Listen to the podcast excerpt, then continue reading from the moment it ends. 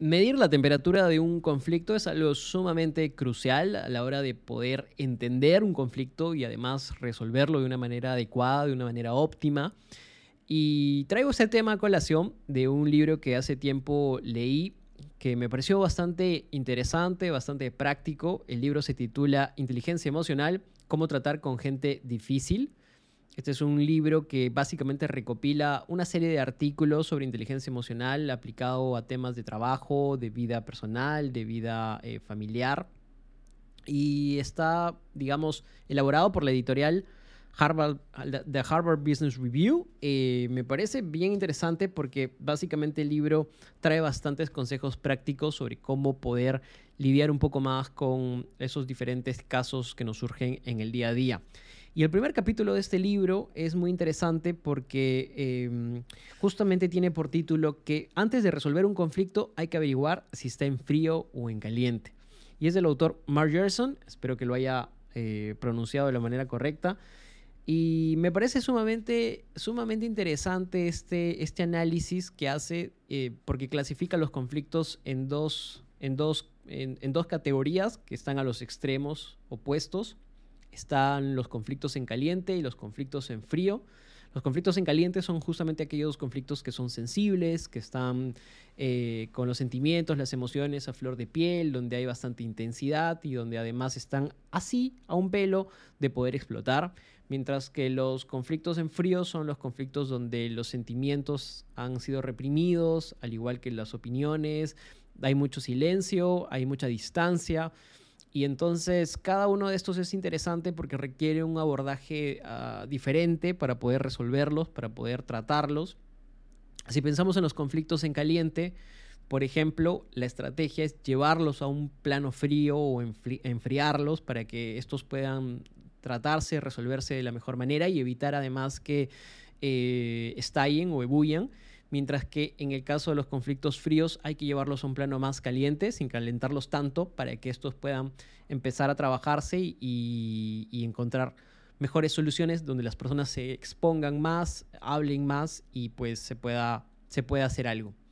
Entonces, si hablamos de los conflictos en caliente, eh, algo que sucede mucho con estos conflictos es que para tener algunas estrategias de cómo resolverlos mejor, es importante tener en cuenta que eh, necesitan reglas. Las personas están muy irritadas, están muy sensibles, entonces lo que se requiere es que estos conflictos tengan reglas básicas de comportamiento, de intervención, de diálogos, donde exista una comunicación un poco más fluida, donde algunas, algunas recomendaciones que, se dan es, por ejemplo, si el conflicto es de más de dos personas, eh, colocar sillas en círculo para poder tratarlo eh, para poder conversarlo, otorgar turnos a cada persona para que expresen sus puntos de vista, para que se abran también con, el público que está ahí, con los, con, los, con los otros actores del conflicto.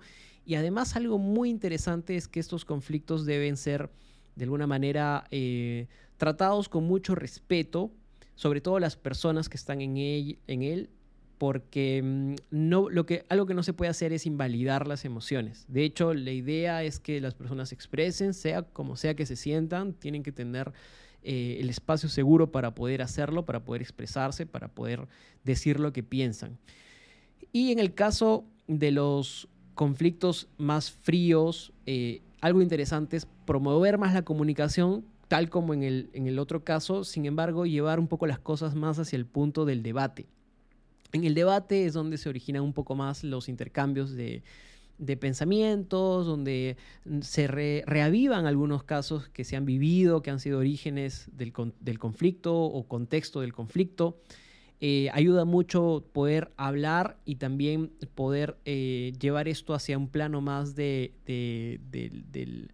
Em, digamos, de la intervención, sin que esto, pues, obviamente se salga de las manos, sin que esto termine en una falta de respeto, en un conflicto, en una pelea. Aquí es muy importante, sobre todo, tener en cuenta que, em, que bueno, los conflictos fríos necesitan que se, reconozcan estas, las diferencias, las diferencias que existen entre las personas y que además se proponga eh, hablar de las cosas que preocupan, que están reprimidas, ¿no? Y así esto va a facilitar su resolución. El, tema acá es bien claro, o sea, los conflictos de por sí, no todos son iguales y algo en lo que siempre cometemos errores o erramos, es muy común y creo que nos ha pasado a todos, es que cuando los conflictos ocurren, queremos resolverlos lo más rápido posible y queremos correr a ellos para que estos se, se, esfumen y dejen de existir, porque evidentemente los conflictos son un, generador de estrés. Eh, no, nos, no nos hace sentir bien con nosotros mismos, más si son con personas que son muy cercanas, muy allegadas, que queremos mucho. Embarran los entornos, por ejemplo, el entorno laboral o el entorno de casa, el entorno familiar. Entonces queremos ir corriendo a ellos y resolverlos lo más rápido posible, no queremos que estos persistan y muchas veces esa no es la vía. La vía es dejar que estos se disipen, evaluar las opciones, tratar de ver si estamos en el momento adecuado, evaluar un poco más las cosas que, que, han sucedido para poder eh, pensar en una, en una forma de acercarnos de una manera más eficiente a ellos.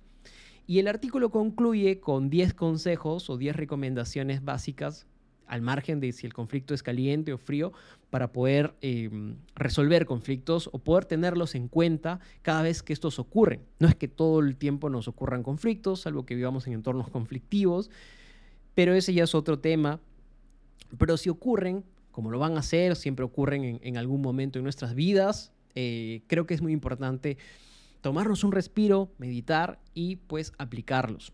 Voy a pasar brevemente por cada uno de estos consejos, a ver si te son útiles. A mí me fueron útiles, los continúo aplicando, los, los hago cada vez que puedo y aunque es una labor sumamente difícil, porque cada vez que estamos en un conflicto queremos anteponer nuestros intereses y nuestro, y nuestro ego y nuestro egoísmo pues hay que aprender que un conflicto involucra más de una persona y pues ambas partes o todas las partes tienen que salir satisfechas para que esto pueda resolverse. El primer consejo, la primera recomendación de este caso es que eh, evaluemos el tiempo, o sea, que usemos el tiempo como nuestro aliado, que, que, no actuemos precipitadamente, que evaluemos las opciones que tenemos cuidadosamente, algo que bien les acabo de mencionar hace un ratito. El segundo consejo es determinar nuestro objetivo, ¿no?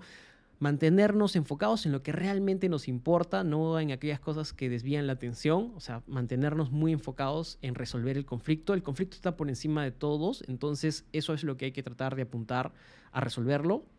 Em, luego evitar los insultos y las acusaciones, que es un tema muy, muy, muy complicado. Muchas veces se nos va de la mano, nos sentimos frustrados, queremos insultar, queremos acusar, pero no hay que concentrarnos en el problema y no en las personas. El cuarto punto es cuidar nuestra ganas de hacer justicia por nuestras propias manos, ¿no? Acá lo que tenemos es que ser muy abiertos, eh, mente abierta, dispuestos a aprender, no querer ser los, los, héroes de nada. Acá no, no vamos a resolver nada si es que primero no estamos en una postura, digamos, de aprendizaje. Luego es escuchar todo y responder selectivamente. Hay personas que están con su libro, con su blog, apuntando cada cosita que dices y si fuera por cada cosita los conflictos escalarían mucho más. A veces las personas dicen cosas que ellas luego se arrepienten, entonces tratar de que no nos afecten esas cosas, sino abordar los puntos, los más relevantes, los que son más esenciales para resolver el conflicto. Luego, pues, por supuesto, hacer un inventario antes de tomar partido, que significa escuchar realmente a las personas antes de formar un juicio. Es muy importante escuchar el punto de vista de la otra parte porque las personas a veces tienen cosas que decir que no las hemos contemplado y pues pueden cambiar mucho nuestra perspectiva. El séptimo es considerar llamar a un tercero. A veces no somos o no tenemos las credenciales o no estamos aptos para poder resolverlo nosotros, así que necesitamos de un mediador, de una persona imparcial, de alguien que sea muy objetivo, que pueda asimilar ambas perspectivas y darnos una opinión imparcial, una opinión seria. El octavo punto es dejar que nuestro adversario nos conozca. Si tenemos un conflicto con alguien, es bueno también abrirnos nosotros, esperar que la otra persona pues decodifique o adivine lo que nos pasa es complicado, así que hay que abrirnos para que entienda nuestro punto de vista. Luego comprobar el indicador de temperatura, que es algo que pues evidentemente hay que hacer, hay que ver si el conflicto está en caliente o está en frío. Y la última es la regla de oro, es decir, tratar a los otros como nos gustaría que nos traten a nosotros, porque hay que ser educado, hay que ser compasivo. Finalmente estamos lidiando con personas, no con robots, así que tengamos mucho en cuenta estos detalles. Espero que te haya servido esta información, espero que te haya servido estos consejos, espero que los apliques. A mí me están sirviendo muchísimo, aunque me es muy costoso, debo confesar, pero creo que vale la pena, vale la pena intentarlo, vale la pena hacerlo, porque no, al final, eh, pues una vida con conflictos no es una vida agradable. Nada, un abrazo, que estés bien.